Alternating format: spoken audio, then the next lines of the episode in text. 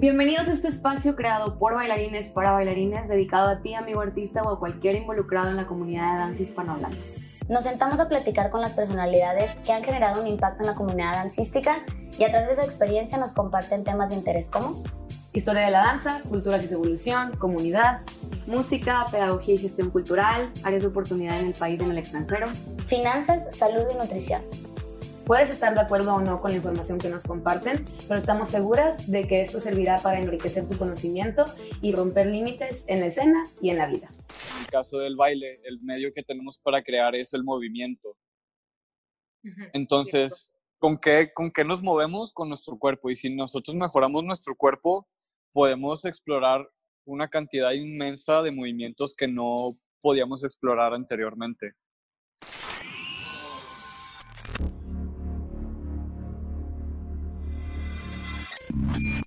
Hola a todos, bienvenidos al siguiente capítulo, episodio de En la Escena. El día de hoy me está acompañando una persona súper, súper importante en mi vida, Mike Garza. Así, hi, Viola. Hola, ¿cómo están? Saluda a la banda. ¿Qué onda, banda? Oigan, ah, Mike no lo sabe, pero le voy a decir en este momento. La verdad es que Mike es una de las personas que, que más admiro en, en, en, mi vida. Este, es una persona que la verdad es que me ha inspirado muchísimo en todo mi proceso dancístico y personal. Es como, ah, para que lo sepas, Mike, es como un ejemplo súper claro de lo que es ver a alguien que, que, tiene claras las metas y decir, o sea, si yo quiero hacer algo, lo único que me va a impedir como lograr esa meta soy yo, ¿no? Entonces, como el, el no tener miedo a trabajar y esforzarte para, para sacar lo que, este, lo que quieres y tus sueños y tus metas. La verdad es que eres así el vivo ejemplo de eso. Y por eso estoy muy feliz y muy agradecida de que hayas aceptado esta entrevista porque creo que va, va a enriquecer mucho a, los bailarines o a las personas que, que, nos puedan como escuchar. Y sí creo que es como súper importante todo lo que tienes que decir. Este, y pues nada, Mike. Mike Garza, cofundador de Fuerza Gravity Gym, este, y pues bienvenido a En la Escena. Muchas gracias, Malu. De nada. Te agradezco mucho estas palabras. Los que me conocen saben que no batallo mucho como para expresarme emocionalmente, pero significa mucho para mí. Gracias. Eh, te quería poner incómodo. La verdad era el único objetivo de esta presentación, ponerte incómodo para el inicio de la presentación. Mm, te faltó. Lo siento.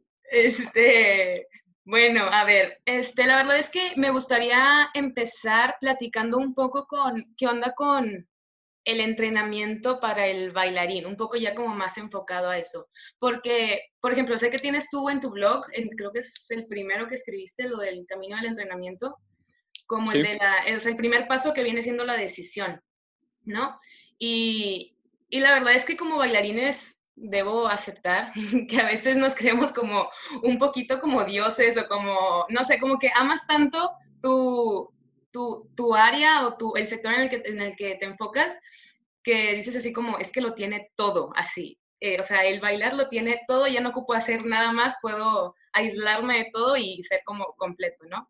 Este, es una idea que la verdad ya ha ido cambiando un poco, pero sí es normal escuchar gente decir, es que yo ya bailo, ya no tengo que hacer ejercicio, ¿no? ya no tengo que hacer como un ejercicio aparte porque pues ya estoy aquí haciendo mi cardio o haciendo mi etcétera.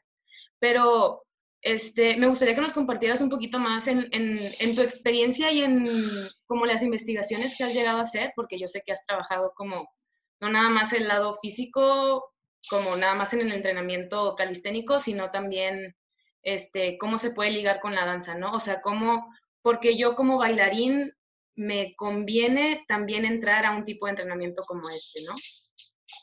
Va, ok.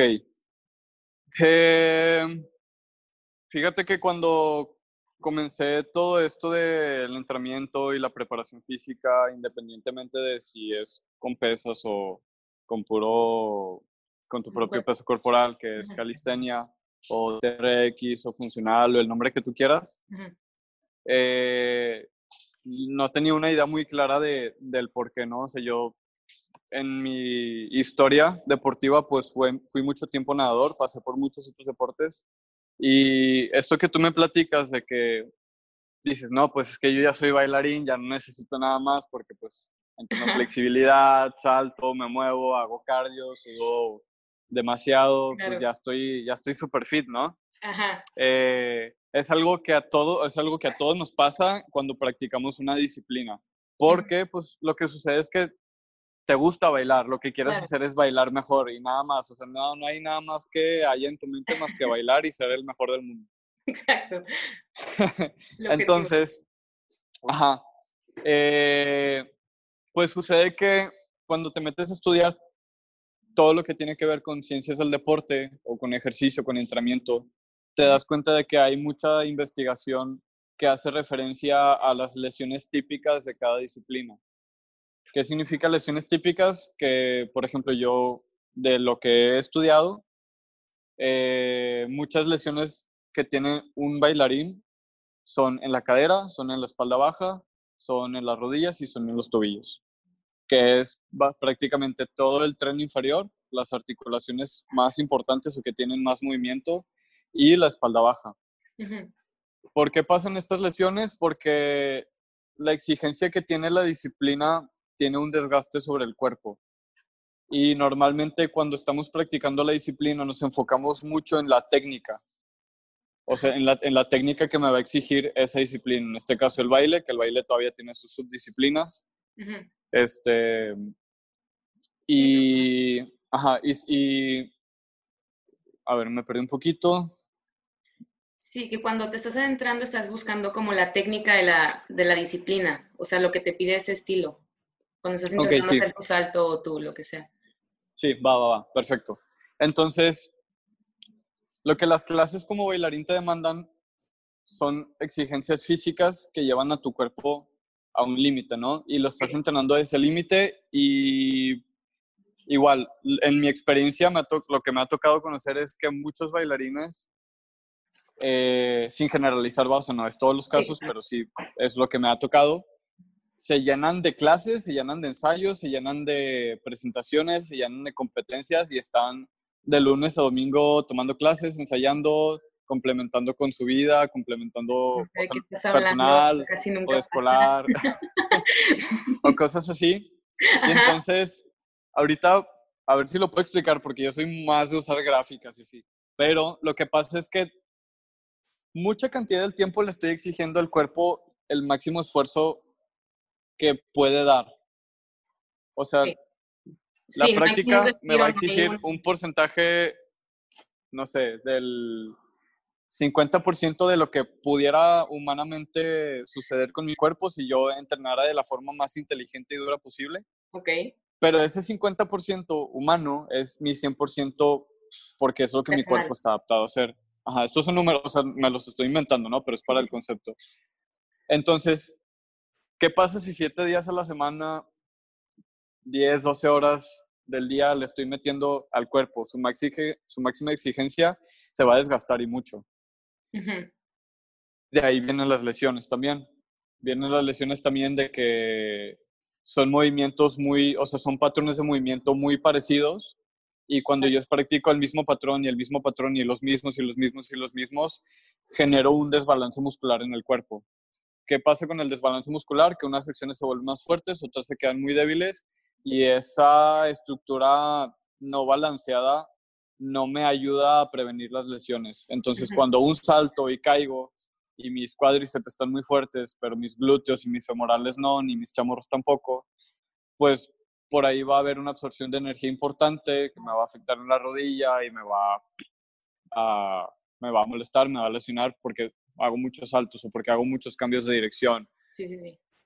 Entonces, para no hacerla tan larga, porque fue de lo que me di cuenta de que el entrenamiento número uno, o sea, la razón número uno por la cual una persona, sobre todo en una disciplina, debería de entrenar es para reducir al mínimo la cantidad de lesiones.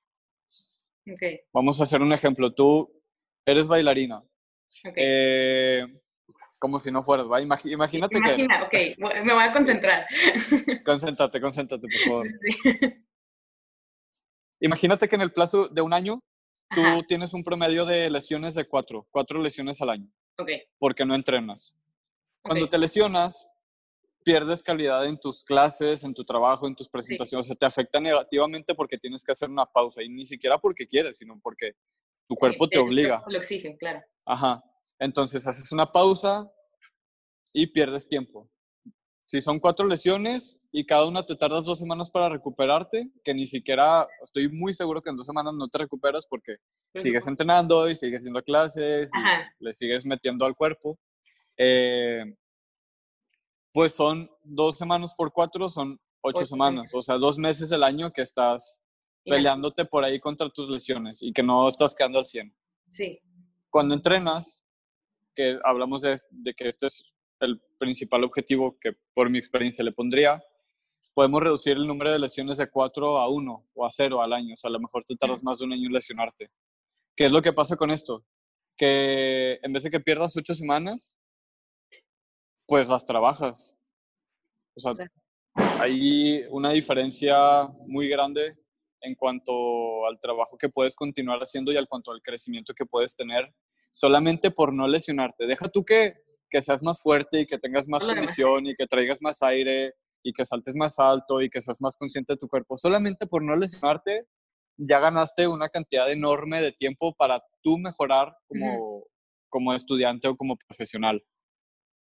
Esa es la razón número uno. La razón número dos es obviamente mejorar tu cuerpo. Claro, y conocerlo también, ¿no? Que es lo, menos en, mi experiencia es como una de las cosas que más me ha llevado de entrenar en fuerza, así aviso publicitario, este, como ese conocimiento del cuerpo y de poder este, reconocer qué, qué músculo es lo que necesito para llevar otra, o sea, o, realizar de una mejor manera cada paso, la verdad es que te, a mí me ayuda mucho como a la ejecución. Sí, lo que pasa es que se trata de un conocimiento corporal. Generas una mejor relación con tu cuerpo porque lo conoces mejor y en realidad, este, o sea, el autoconocimiento es un escalón para el mejoramiento. No puedes mejorar algo si no lo conoces. Eh, no puedes tener, no puedes saber que estás siendo más fuerte si no conoces tu fuerza actual o si no tienes una manera de darte cuenta, aunque sea subjetiva, aunque nada más tú te des cuenta. Entonces, ¿por qué se me hace importante esto? Porque sé que para un bailarín es muy importante el crear, es algo muy artístico, es algo muy humano, es algo muy emocional, es algo muy visceral. Y un artista tiene diferentes medios para crear. En nuestro caso, en el caso del baile, el medio que tenemos para crear es el movimiento. Entonces, ¿con qué, ¿con qué nos movemos? Con nuestro cuerpo. Y si nosotros mejoramos nuestro cuerpo, podemos explorar una cantidad inmensa de movimientos que no podíamos explorar anteriormente. Sí. ¿Va? Sí, eh, me acuerdo que eso fue de las primeras cosas que nos dijiste cuando, cuando en fracción 3 este, empezaste a llegar como para hablarnos. Fue lo primero que nos dijiste y fue lo, lo que más me hizo clic, así como, claro, o sea, si tú quieres mandar un mensaje, ¿cómo lo vas a mandar? Si con la herramienta con la que estás escribiendo eso o estás tratando como de comunicar eso, este, no está al nivel del mensaje que tú tienes adentro, ¿no? O sea, a fin de cuentas, tiene que pasar por, por tu cuerpo para llegar al público, ¿no? Ajá. Sí, o, sea, si lo pudiéramos resumir estos dos puntos o estas dos funciones que tiene el entrenamiento para un bailarín, la primera, no lesionarte, sería como, no te, o sea, no permitas que tu cuerpo, que tu herramienta te esté retrasando en lo que quieres hacer artísticamente.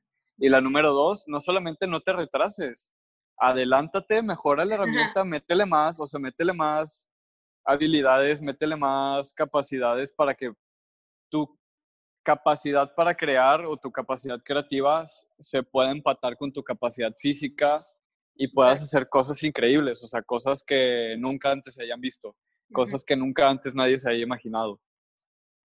Sí, ojalá esté bien padre. no, pero sí.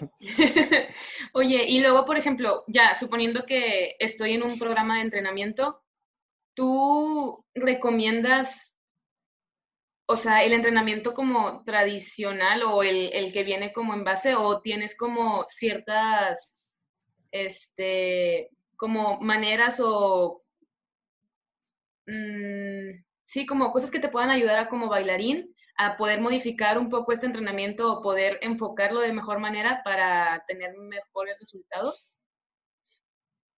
No sé si me expliqué. Sí, la pregunta que entiendo es que si con un programa cualquiera puedes mejorar o qué maneras hay o sea, que yo como bailarín pueda... Mi entrenamiento, pues. Ajá. Ok. ¿Con entrenamiento tradicional te refieres a pesas o te refieres a calistenia? Como lo que hacemos ah, nosotros. A las dos. A las dos. O sea. Va. Bueno, suponiendo que tienes un buen entrenamiento tradicional, por más que tenga pesas y lo que tú quieras, te va a funcionar.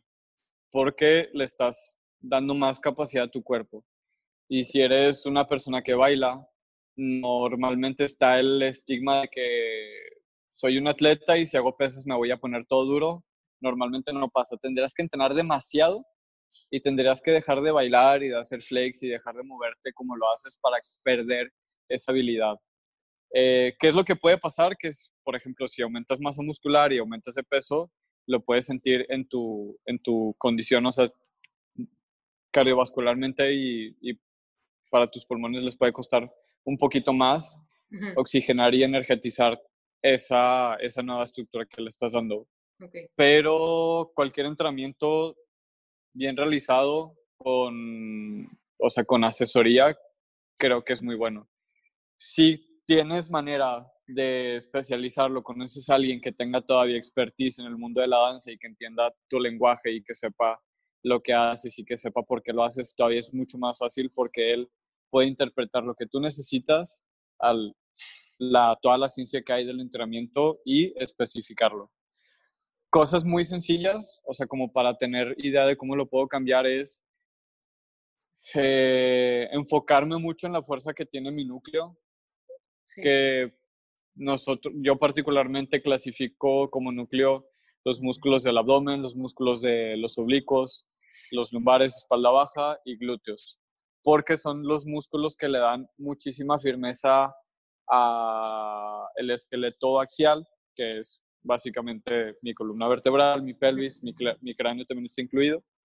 Eh, y porque de ahí sale la mayoría de la estabilidad y la mayoría de todos los movimientos. Un movimiento muy sólido normalmente nace o pasa, por ejemplo, para llegar de una extremidad a otra por el núcleo, por mi cadera, por mi torso, paso por el torso superior, llega a mi brazo, conecto con el cuello, bajo otra vez a torso, llega a la pierna, entonces es como el que se está encargando de que todo funcione como uno, las piernas, los brazos, el cuello, todo, subir, bajar, etcétera, ¿no? Entonces, dime. Sí, no, no, sí, sí. Bueno, entonces eso se me hace a mí como el paso número cero, ver cómo ando de la fuerza de mi núcleo. Si me duele la espalda baja, si me duele el abdomen, ¿por qué? ¿no? Y darle, poner la atención ahí. Número dos, a las piernas. O sea, vería la manera en que estoy trabajando mis piernas de una manera muy integral, porque está muy bien trabajar aislado, sin embargo, bueno, está muy bien trabajar aislado si logro conectar ese trabajo aislado a un trabajo íntegro. O sea, siempre trato de regresar a algo integral porque estoy conectando todo mi movimiento. Eh, y de las piernas normalmente, por ejemplo, en un entrenamiento tradicional te van a decir entrena cuádriceps y femoral y no, le ponen tanta, tanta atención este, aductores, abductores, a la parte de inferior, que son los chamorros, por ejemplo, la parte interna de esa sección, la parte externa de esa sección, que es lo que le da mucha solidez eh, al pie, o sea, a la manera en que el pie le da estabilidad al movimiento al resto del cuerpo, viene de ahí. O sea, lo primero con lo que conecta es con lo que está alrededor del tobillo y la rodilla, que es esa sección. Y es algo que normalmente no le prestamos atención porque ¿quién fregados entrena eh, tibial anterior? Pues nadie. nadie sabe que se puede entrenar, ¿sabes? o muy, muy, muy, muy pocas personas. O te lesionaste y el doctor te dijo, tienes que fortalecer ese músculo y ahora por eso lo sabes, ¿no? Sí, claro. Eh, Pero, o sea, yo cómo puedo saber, por ejemplo, en, en, estas dos grandes como vertientes, entre gimnasio como de pesas y así, y calistenia, ¿cómo sé cuál de los dos caminos es mejor para mí? Mm, por la experiencia que tengo, yo te recomendaría obviamente calistenia. Es algo que trabajas con tu propio cuerpo, te obliga, o sea, sí o sí conocer tu cuerpo, conocer cómo te estás moviendo y conocer cómo haces el ejercicio, que eso se transfiere en una mayor conciencia corporal también al bailar.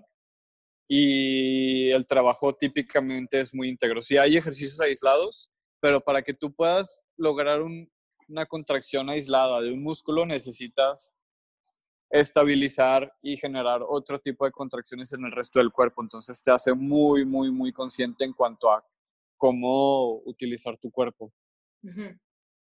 Y, por ejemplo, hay, hay, muchos bailarines que están como en el, en el rollo comercial, que, que se ven como en la necesidad de manipular un poco, o sea, el, el cuerpo como para poder entrar a un, pues no, no, me gustaría decir estereotipo, pero sí a un tipo de cuerpo que están buscando, ¿no? Sí, sí porque en, en un proyecto comercial buscan un perfil muy definido físico, una estética física y es parte de los requerimientos y es parte del trabajo. Y por ejemplo, para, esos, eh, para esos casos, tal vez funcionaría un poco más estar como en, en gimnasio donde sean como ejercicios más específicos o la verdad es que es indistinto. Depende de lo que quieras con tu cuerpo. Si necesitas aumentar de masa específicamente de una sección muy rápido, te va a servir el, el, entrenamiento con pesas. O sea, vas a tener una, un cambio más rápido. Digo, todo esto lo tienes que acompañar con, con tu régimen alimenticio, ¿no? Claro. Si no tienes un buen régimen alimenticio, por más que entrenes muy bien, no vas a tener, vas a tener cambio, pero no, no vas a tener el mismo efecto. Si por otra parte necesitas definirte más rápido, necesitas que tu cuerpo sea más balanceado, más atlético, más tipo sporty, o Ajá, o sea, no tanta masa muscular, pero sí que se vea muy, muy, muy esbelto, te va a funcionar más el entrenamiento de calistenia. Ya, me gusta. Este, bien. Y, a ver, regresándonos un poquito a, todo el rollo de lo de, por ejemplo, a lo que hablabas de lo de tu, o sea, mi 50%, que a lo mejor es como el 100% de la capacidad humana, así de, la raza humana, el, 50% es mi 100%. Espero que la gente esté entendiendo esto porque es así como medio extraño. Sí, déjame lo explico otra vez. Imagínate que pudieras dedicar toda tu vida a maximizar la capacidad física que tienes. O sea, que literal tu vida fuera llevar tu cuerpo a los límites y nada más, y toda tu comida y todos tus descansos. Máximos posibles de la existencia de la humanidad. Ajá, y tuvieras todas las terapias del mundo y baños de hielo y gimnasio al lado de tu casa. Todo, Cristiano Ronaldo se quedó corto. Ajá. Ok. Supongamos que eso se puede y que a eso le podemos llamar el 100% de la capacidad humana. Si tuvieras todo para dedicarte a que tu cuerpo fuera increíble, o sea, la máxima capacidad. Eh, y ponemos como referencia diferentes tipos de actividades. Digamos que vivir te cuesta, el, te va a llevar a que, le, a que tengas un rendimiento del 5%. Pero si yo soy una persona, por ejemplo, un godín, por ejemplo, que nada más trabajo y no hago cero actividad física, para mí, mi límite, mi 100% es el 5% de esa capacidad humana, a la que podría llegar, es como un potencial, claro. el 5%. Pero si no hago nada más y solamente esa es mi vida en cuanto al aspecto físico, cuando intento hacer algo diferente, salir a correr un día, pues me voy a cansar mucho porque correr me va a exigir, por ejemplo, el 10%. Claro. Y entonces es el doble de lo que mi cuerpo está acostumbrado a hacer y me cuesta la vida. Obvio. Si yo, me, si yo, me, si yo me hago un plan de entrenamiento y empiezo a hacer actividades físicas paulatinamente, lo que va a pasar es que yo voy a aumentar el porcentaje de la capacidad o del potencial que puedo alcanzar. Y llego al 10. Supongamos que el baile me, perdón, me exige un, no sé, 25, 30%. Okay. Si yo bailo todos los días y esa es mi actividad, pues el 30% es mi tope y todos los días le estoy exigiendo el tope. Pero si yo hago un plan de entrenamiento y ese plan de entrenamiento pasa a exigirme el 40%, pues el, cuando yo estoy bailando, si ya tengo la capacidad del 40%, ese 30 no me cuesta, porque está abajo de mi límite. Sí. Y obviamente al principio te va a costar la vida, como a todos nos cuesta mejorar. Todo, todo lo que se ocupa para mejorar cuesta y un chingo. No hay, no hay otra fórmula. Sí. No, o sea, no hay, no hay manera, No hay un atajo, no hay nada. No, no hay atajo. Eh, eso sí es, eso es lo padre también, que es muy sencillo. Lo único que tienes que hacer es darle bien cabrón. Pero, pues duele. Cuesta, cansa. Claro. Da flojera. Eh, eso es a lo que me refería. Con, sí, porque muchos quieren, o sea, dicen querer cosas, pero es como, ok, ¿qué tanto estás dispuesto a, a trabajar para eso, no? Ajá, sí, no, no tiene mucho chiste. Sí hay, o sea, sí tiene, sí tienes que ser muy inteligente. Sí. Pero puedes tener el plan de trabajo que tú quieras y si no lo haces, pues no, no va a funcionar. Claro.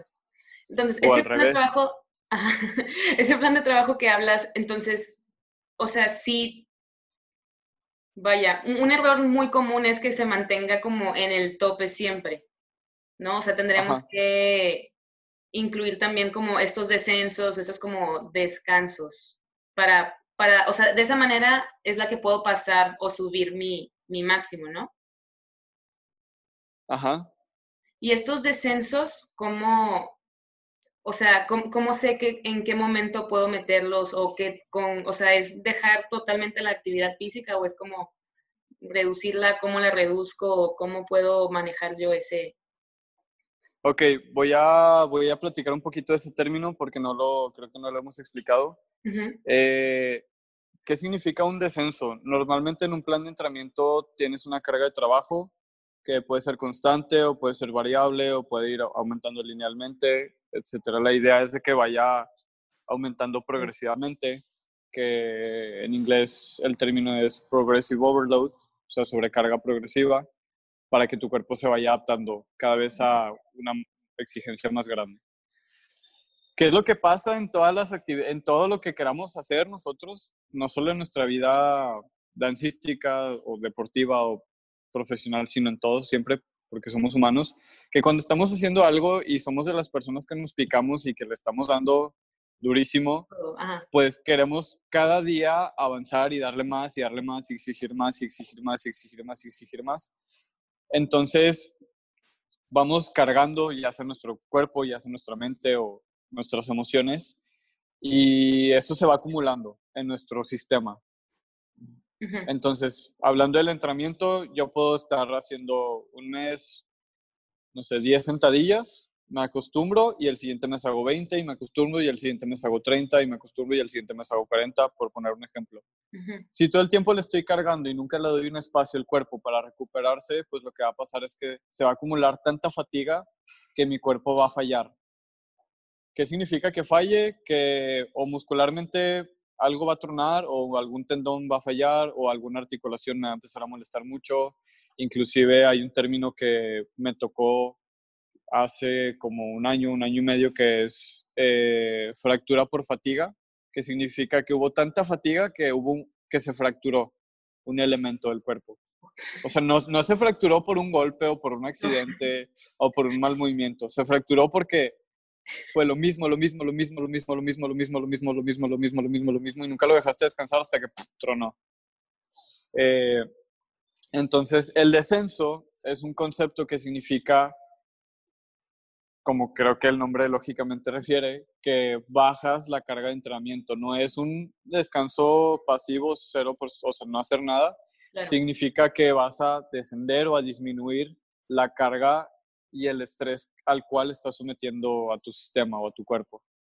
Entonces, ¿cómo lo podemos ejemplificar? Si yo, el primer mes hago 10, las cuatro semanas o las tres semanas, que normalmente, por ejemplo, en Forza trabajamos con tres, eh, hago mis tres semanas de 10 sentadillas.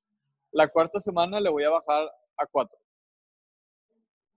¿Para qué? Para que mi cuerpo tenga un espacio para descansar, para recuperarse, para que el músculo se reconstruya, para que mis tendones se recuperen, para que mis huesos se hagan más densos eh, y se asimile el trabajo que, que, que, estuvimos teniendo. Así como después de un día necesito dormir para continuar el siguiente día haciendo mis actividades.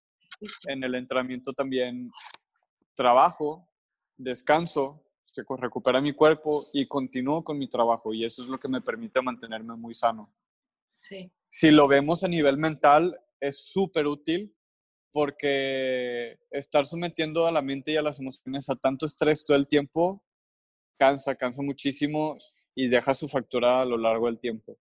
No es lo mismo estar entrenando seis meses seguidos sin descansar a darle tres días, una semana de descanso cada mes, porque cuando descanso estoy pensando, no hombre, me siento muy bien, de que ya quiero volver otra vez a la chinga, ya quiero trabajar otra vez, ya quiero empezar a darlo otra vez, porque hasta cierto punto extrañas también eso, entonces regresas y regresas con más energía, con más motivación, con más capacidad física también para hacerlo.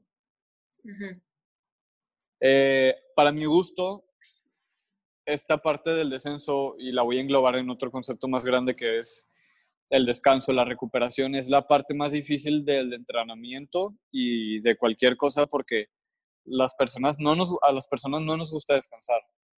Queremos darle y darle, darle, darle, tu tiempo, que Y cuando descansas, ajá, cuando descansas, te estás así autosaboteando la cabeza tú solo de que es que no estoy haciendo nada y no estoy tomando clase y me estoy haciendo güey y no sirve y estoy perdiendo mi tiempo y solamente estás contaminando tu mente con cosas que no te van a ayudar porque cuando estás descansando estás recuperándote y te estás manteniendo más sano para continuar. No se puede continuar, somos robots que hasta las máquinas, o sea, llevas el carro al mantenimiento, a la compu le tienes que limpiar, al celular le tienes que borrar la información para que siga jalando, lo tienes que cargar. Las personas somos también muy parecidas en ese sentido. Necesitamos descansar y nos cuesta mucho porque nos atormentamos con que es algo que no te sirve para nada. Sí. Y es difícil porque como en esta cuarentena lo que tenemos que hacer es estar tranquilos, ¿no? Sí, sí, sí. Y estamos todo lo contrario. Pero sí, o sea, ese, ese, juego de la mente es muy interesante. Y de hecho, este, me gustó mucho que también sea algo que involucres en los entrenamientos de fuerza. O sea, todo esto del, de la preparación mental, ¿no? O del, sí, ¿no? ¿Así le llamas? ¿Preparación mental? Sí, o entrenamiento mental. Entrenamiento mental. Y ese, ese es un concepto que, que recientemente acabas de agregar, ¿no? ¿O ya lo llevabas trabajando? Es algo que comencé a estudiar, fíjate, cuando yo empecé mi carrera como entrenador, empecé hace aproximadamente 10 años en, en el Centro Acuático Olímpico Universitario. Y tenía una jefa que me incentivaba mucho a tomar cursos y a buscar cosas y a educarme. En una de esas me hizo referencia a un, a un curso que era de psicología aplicada al deporte por un profesor español. Y yo no me acordaba hasta el año pasado, en enero del año pasado, que fue cuando empecé a estudiar en un certificado de psicología para el desarrollo de atletas del, del Barça, o sea, del, del, de una institución que está asociada con el Barcelona, el del fútbol. Eh, entonces tomé este certificado, me acordé que hace 10 años había tomado un curso, que obviamente ahora con muchísima más experiencia que en ese entonces que iba comenzando, y empecé a ver que había muchos conceptos mentales que son muy útiles para trabajar la mente y que es algo que normalmente eh, o yo, por ejemplo, en, esos nueve, casi diez años no me había dado cuenta de, que se podía entrenar o que se podía trabajar o que se podía enseñar. Sabía que era muy importante, sabía que era un componente que hacía mucha diferencia, pero no sabía cómo, cómo jugar con, con toda esa información o cómo llevar a la gente de un nivel mental a otro y que, y que se fuera entrenando, porque así como el cuerpo se puede trabajar para mejorar las capacidades físicas, la mente se puede trabajar para mejorar las capacidades mentales. Y si nos queremos ir más específicamente, la creatividad se puede trabajar para ser más creativo. y si yo soy ajá, si yo soy una persona que está en el mundo del arte, que está en el mundo de la danza y quiero crear, sí. pues necesito trabajar mi creatividad y necesito trabajar mi parte física para, para avanzar. Entonces, es algo que que está muy implícito, que normalmente no le prestamos atención. El año pasado a principios comencé a estudiarlo, sigo todavía pues cada vez más metido porque se me hace un tema muy, muy, muy poderoso y mientras más me meto más me doy cuenta de que lo más difícil del entrenamiento no es el físico. El físico, el físico, si, si, no, si, no, ajá, si, no tienes, si no tienes lo necesario acá arriba, arriba del cuello, como dice Tim Grover, que, que es un coach que ahorita estoy siguiendo mucho, si no tienes la preparación mental, no vas a hacer nada con lo que hay del cuello para abajo. Necesitas trabajar del cuello para arriba para meterle. Eh, es algo que comenzamos a trabajar en Forza hace poco, es algo que tiene, para lo que he estudiado, tiene muy poquita implementación. Eh, siempre estoy tratando de pensar en maneras de irlo implementando de manera paulatina porque tampoco es algo tan sencillo de implementar a una escala donde trabajas con muchas personas. Sí. Entonces, por ahí está ese reto y ese trabajo que andamos, este, que andamos haciendo. Sí, y esa preparación mental me, me, sí me llama mucho la atención porque, o sea, vaya, le, llamamos preparación mental y obviamente inicia desde antes de que vas a hacer tu entrenamiento, pero es algo que te acompaña así todo, todo el camino, ¿no? Inclusive en esos momentos, por ejemplo, de descenso, lo que hablábamos hace rato, o sea, siento que algo de lo que te puedes como amarrar o como abrazar para no entrar en esta desesperación o en esta ansiedad es precisamente tener como tu mente este, quieta o enfocada en, el objetivo que tienes para, para entender el por qué estás haciendo lo que estás haciendo, ¿no? Y que vas a, a, un, a una meta pues definida, ¿no? Y que ese es el camino. Exacto. Es lo que mencionas es muy importante. A veces estamos haciendo las cosas cuando comenzamos tenemos un objetivo muy claro o sea, todas las personas creo que cuando comenzamos algo nuevo en nuestra vida tenemos un objetivo muy claro, pero conforme pasa el tiempo se nos va olvidando el por qué hacemos las cosas. Y cuando no sabes por qué haces las cosas y estás con tanta información y tantas influencias de diferentes personas y te dicen una cosa y te dicen otra, te pierdes en ese camino y te olvidas de la razón tuya de por qué haces las cosas, ¿no? Claro. Si yo sé que el descenso es algo que me va a ayudar a recuperarme y a bailar mejor porque mi objetivo es bailar mejor y no lesionarme, pues va a ser más fácil tener esa paciencia al momento de hacerlo. Va a ser más fácil hacer las cosas que tienes que hacer en el momento que las tienes que hacer. Y también es importante, o, o yo personalmente he estado trabajando mucho el concepto de la paciencia, que para mí la paciencia está asociada a la confianza y a una actitud proactiva. Normalmente, o yo hablo de mí, lo que pensaba antes de la paciencia era como, ah, pues me voy a sentar a esperar que las cosas pasen, ¿no? Así como que cuando caigan. Que me caigan.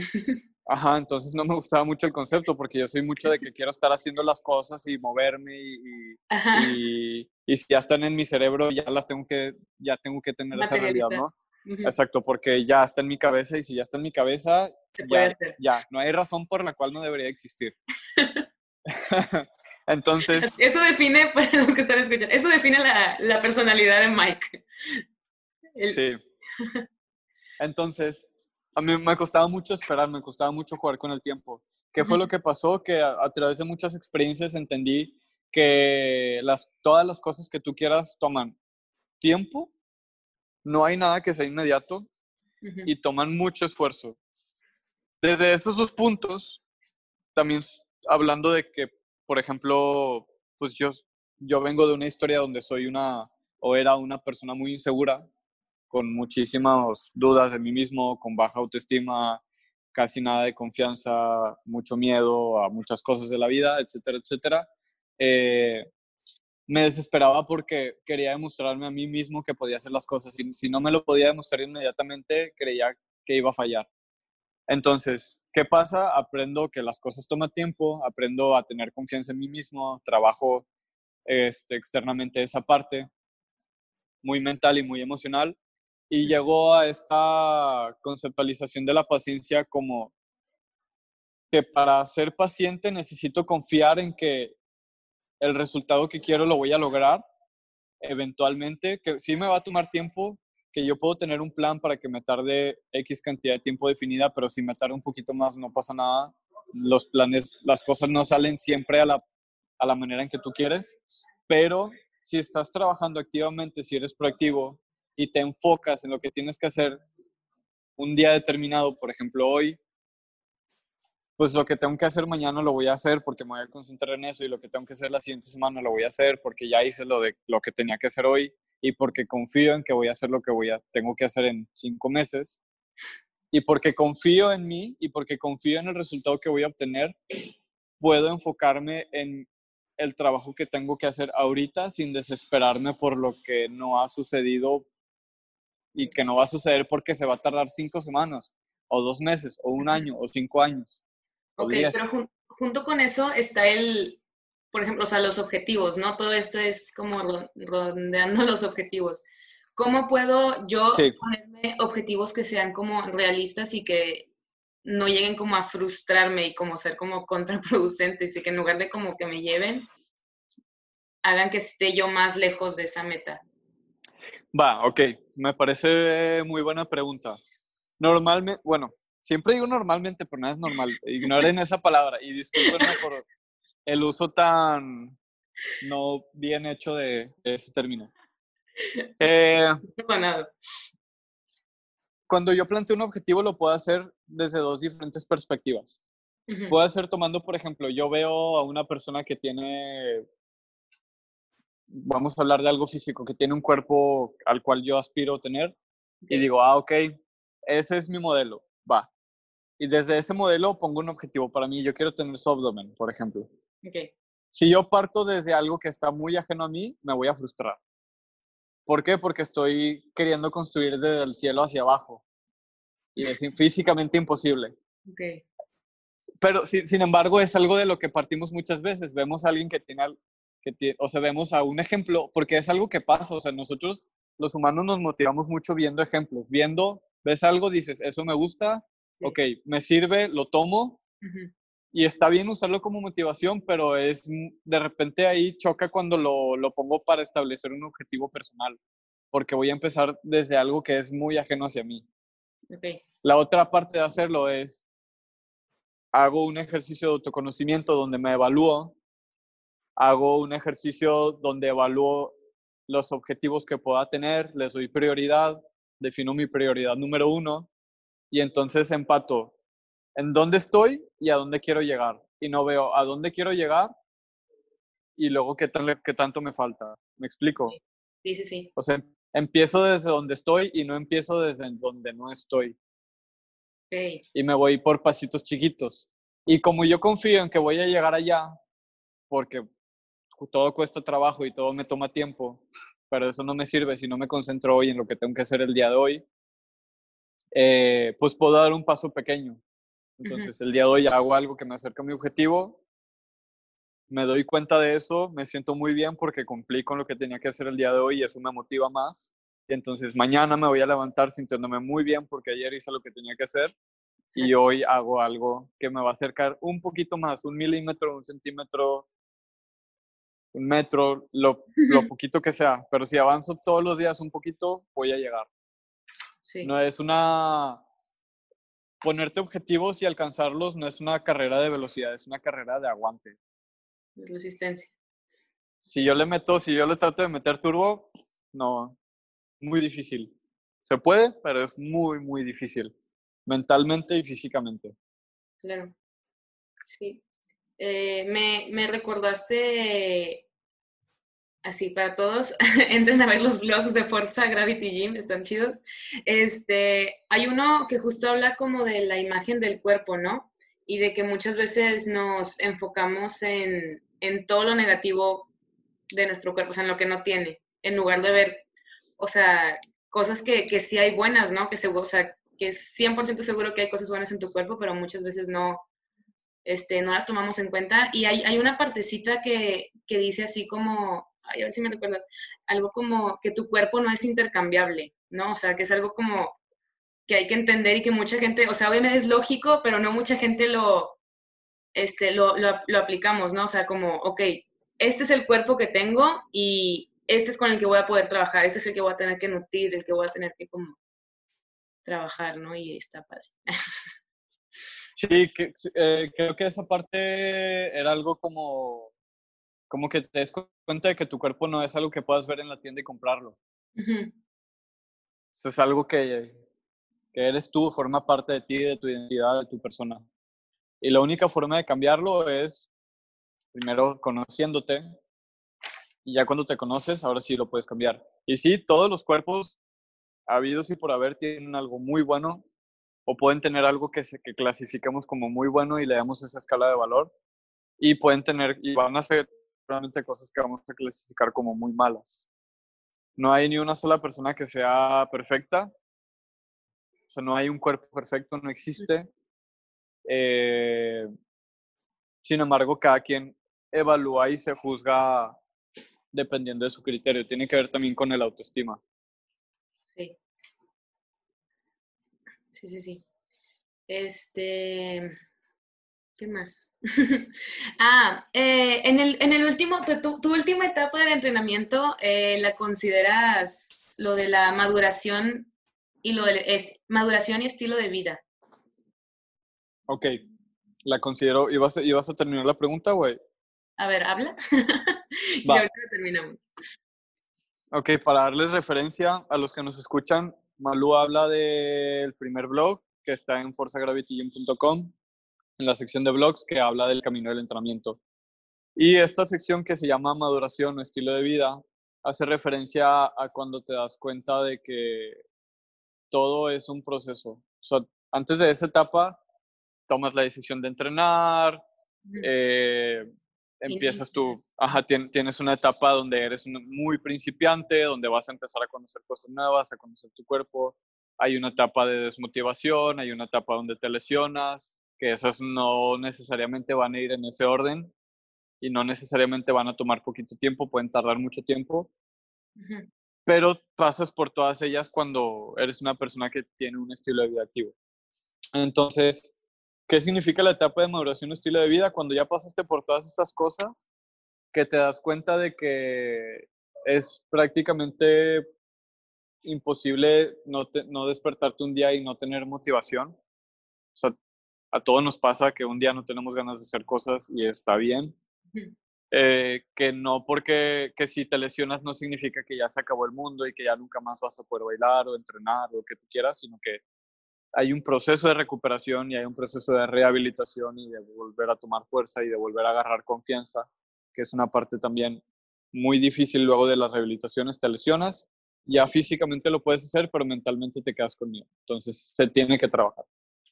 Y te das cuenta que como todo va a haber sub y bajas, ¿no? O sea, que va a variar, que a veces no vas a entrenar a tu máximo nivel, que a veces vas a tener muy poca energía, que a veces vas a ser débil, que que, por ejemplo, si tienes la meta de ser muy fuerte para hacer un ejercicio, pero también tienes la meta de estar siempre súper delgadísimo y bien definido, y si esas metas van peleadas, pues a lo mejor una le tienes que dejar por cierto tiempo, o sea, y no, y no, no tiene nada de malo, ¿no?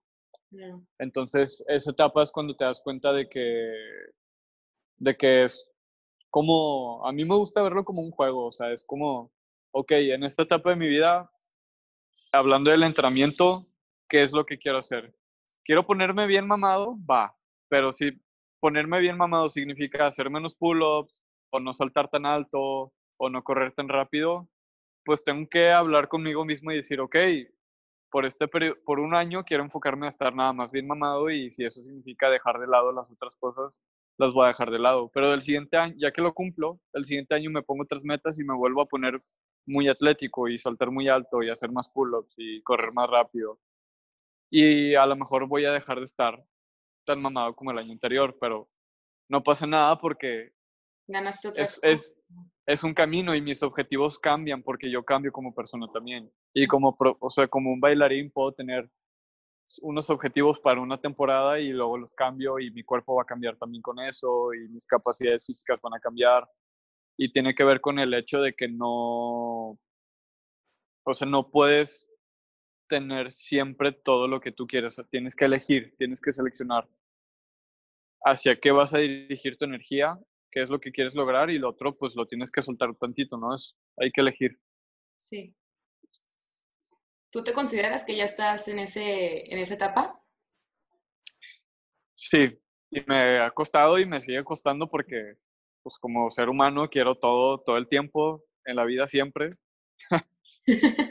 o sea, soy una persona muy ambiciosa, quisiera estar bien mamado y saltar muy alto y nadar muy rápido y bailar con madre y todo, ¿no? Pero es por temporadas, o sea, hay que soltar cosas, no puedes hacer todo al mismo tiempo. El que mucho abarca, poco aprieta. Exactamente. Pues sí. Este, creo que es más, o abarca más o menos lo que quería platicar contigo, pero no sé si quieras hablar de algo o tengas como algo que te hayas quedado con ganas de compartir a la comunidad dancística y demás. Pues nada más que entrenen bien cabrón. que le den con todo. A darle, sí, hay que darle con todo. Y hay que saber trabajar muy duro y trabajar muy inteligentemente. Nos, de repente hay frases ahí de que hay que trabajar durísimo, ¿no? O hay que trabajar muy inteligente y hay gente que se va por una por la otra. Yo creo que hay que trabajar durísimo y aparte muy inteligentemente. Y si no haces una, pues por ahí te estás rezagando. Claro, me gusta la conclusión. Este, oye, no, pues nada más al final, este, me gustaría invitar a todos como a que conozcan un poquito más de tu trabajo, o sea, este, pues cofundador de Forza Gravity Gym, que ahorita estabas también, ¿cómo se dice? Online. abriendo o, o, ¿qué palabra dijiste? Online, en línea. Ajá. Sí, como que tienes esta, estás dando o brindando esta oportunidad de poder como entrenarse en línea. Este, como, o sea, si yo, bailarín de Texcoco, me gustaría entrenar contigo, ¿qué es lo que tengo que hacer? Ok, si quieres entrenar con nosotros, lo único que tienes que hacer es meterte a forzagravitygym.com y lo primero que te va a aparecer en la página es entrenar con nosotros desde casa o algo muy parecido. Le das clic ahí, te viene toda la información. De hecho, ahorita estamos regalando la primera semana completamente sin costo para que conozcan el servicio, para que conozcan el entrenamiento, para que conozcan a los entrenadores. Y después de eso ya decides si te gusta o si no te gusta y si, si quieres trabajar con nosotros o no. Pero ahí puedes encontrar la información. Este, dan muchas, ofrecen muchas cosas en ese, Sí, ahí lo, que estamos tratando de hacer es de, bueno, ¿cómo es el proceso más o menos? Cuando entras ahí y ya te registras, te contactamos, lo primero que hacemos es una valoración física porque lo primero que necesitamos conocer es cuál es tu estado actual, cuáles son tus capacidades y dependiendo de eso ya te asignamos un programa de entrenamiento. Okay. Es decir, primero te conocemos, como ya te conocemos, ahora sí seleccionamos la manera en que vamos a trabajar. Estando dentro, eh, tienes un acceso tú a una plataforma en internet que entras con tu correo, entras con tu contraseña, te van a salir ahí los entrenamientos, que o sea, el entrenamiento que te toca en el día de acuerdo a tu programa de entrenamiento en un formato de PDF con videos y todo. Y además de eso estamos poniendo a disposición de todos nuestros atletas eh, horarios de coaching en Zoom. ¿Qué significa? Que tú, o sea, tú puedes hacer tu entrenamiento si quieres en tu casa, sin, sin la interacción con nadie más, pero a nosotros lo que más nos diferencia es el, la precisión con la que nos fijamos en los detalles del movimiento, es decir, la ejecución de los movimientos. Porque aunque sean ejercicios muy básicos o muy típicos, cuando los aprendes a hacer con calidad, que les metes ese detalle al cual a nosotros nos gusta, se vuelve un mundo completamente diferente y se vuelve un ejercicio mucho más efectivo, más íntegro, más completo, que te ayuda, como dijimos, número uno, a prevenir lesiones número dos, a maximizar el efecto que va a tener en tu cuerpo. Entonces, tienes resultados más rápido y previenes al máximo las lesiones cuando tienes un coach a tu lado que te esté, que te esté acompañando en este entrenamiento, ¿no? Más las cápsulas y los blogs y todo el rollo que... más las cápsulas, los blogs, las, el contenido de nutrición que estamos poniendo. Tenemos también grupo de WhatsApp donde puedes poner todas las dudas que tienes, te respondemos ahí mismo. Y los fines de semana, los sábados, al, al mediodía, tenemos una, un foro de QA, de preguntas y respuestas, donde la, todos los atletas pueden poner sus preguntas durante la semana y el fin de semana aprovechamos para responderlas en un foro y generar un diálogo con respecto a esas dudas que pueden existir. Que si alguien tiene esa duda, le puede servir a los demás también. Claro, increíble. Pues sí. Entonces, lo que tratamos, lo que tratamos de hacer es de no solamente darte el entrenamiento, sino acompañarte para que realmente te eduques y sepas más de por qué y cómo estás entrenando y le saques pues más provecho. Claro. Pues sí, ojalá que puedan aprovechar estos tiempos en donde estamos mucho en la casa para, para entrar y darle un ojo a eso. Y, pues que se acabe pronto para poder regresar al, al gimnasio y que, y sí, la verdad es que súper recomendado. Por si estás en Monterrey y de repente ya cuando se acabe la cuarentena, pues estás buscando un lugar de entrenamiento, es, es un lugar que, que sí te nutre mucho en todos los sentidos. Tiene una parte, un ambiente muy chido, que se genera ahí como de, hype. De hecho, todos los bailarines que han venido les, les encanta. No, no, no, es porque hable de mi proyecto, sino porque realmente les gusta muchísimo y porque pues tratamos de, de, cada vez conocer más con quienes estamos trabajando. Y como trabajamos con muchos bailarines, pues tratamos de, de estar muy al día con, con los intereses, con el contexto y con el ambiente en el cual se envuelven para que el entrenamiento tenga un sentido más coherente con eso que, que están buscando. Sí, eso me, me, me, impresionó mucho también cuando te vi este, tomando clases de contemporáneo o, toma, o viendo los, eh, los de Graham. Dije, ¿este qué está haciendo aquí? Este, pero la verdad sí se nota mucho en el entrenamiento como, o sea, ese enfoque, ¿no? Y ese, ese trato tan especializado a, al bailarín. Y pues sí, se te agradece mucho, más que nada. Es, es un placer. Y pues gracias por, por hablar un ratito y hablar con nosotros, nosotros. Este, ojalá que, que pues tengamos otra oportunidad como de hablar de otros temas o así. Y si no, pues ojalá que se puedan dar un, una vueltecita a tus redes o así para conocerte un poco más o cualquier duda que tengan, estoy segura que se pueden acercar sin ningún problema. Y ya, pues gracias. Es un placer, Malu. Gracias por la invitación la verdad me gusta mucho hablar de estas cosas y pues compartir, ¿no? Lo que, lo que hay. Es lo que hay nada más. Hay más, hay más, pero, pero nos faltaría más tiempo. sí, sí, en, en otra ocasión, estoy segura. Claro que sí.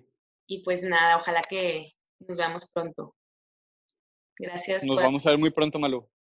Gracias por acompañarnos a todos en este episodio de En la Escena. Espero que les haya gustado y pues nos vemos en el siguiente.